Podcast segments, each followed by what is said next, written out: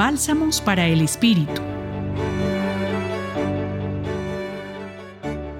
En este relato, que encontramos en el capítulo 17 del Evangelio de Mateo, versículos 1 al 9, Jesús se encuentra acompañado de Pedro y los dos hijos de Zebedeo, Santiago y Juan.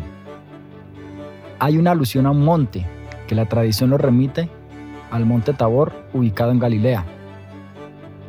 En el desarrollo del relato, Jesús permite que estos tres acompañantes sean testigos de la revelación de su divinidad, pues aunque desanimados por el anuncio de la pasión de Jesús, este episodio de la transfiguración les muestra de manera anticipada la victoria de Jesús sobre la muerte.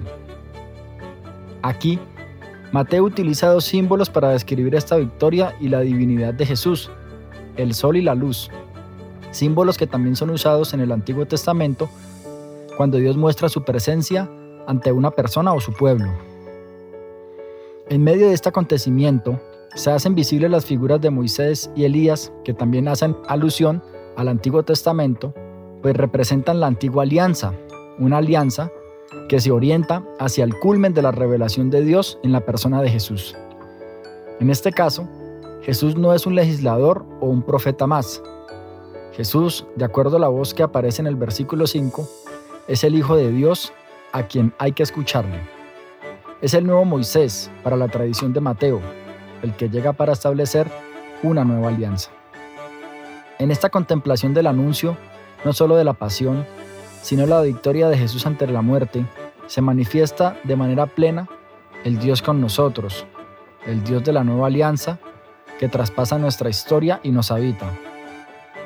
Bajemos nosotros de la montaña, volvamos a nuestra realidad para continuar viviendo este camino de cuaresma, acompañando a Jesús hasta su pasión y así cuando llegue la Pascua, recordemos este acontecimiento, donde Jesús se nos revela de manera plena, sin olvidar que, para comprenderlo, debemos acompañarlo en el camino hacia la cruz.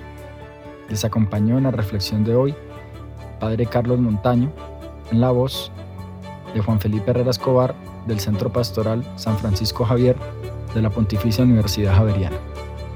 Bálsamos para el Espíritu. Escúchalos cada día en la página web del Centro Pastoral y en javerianestereo.com.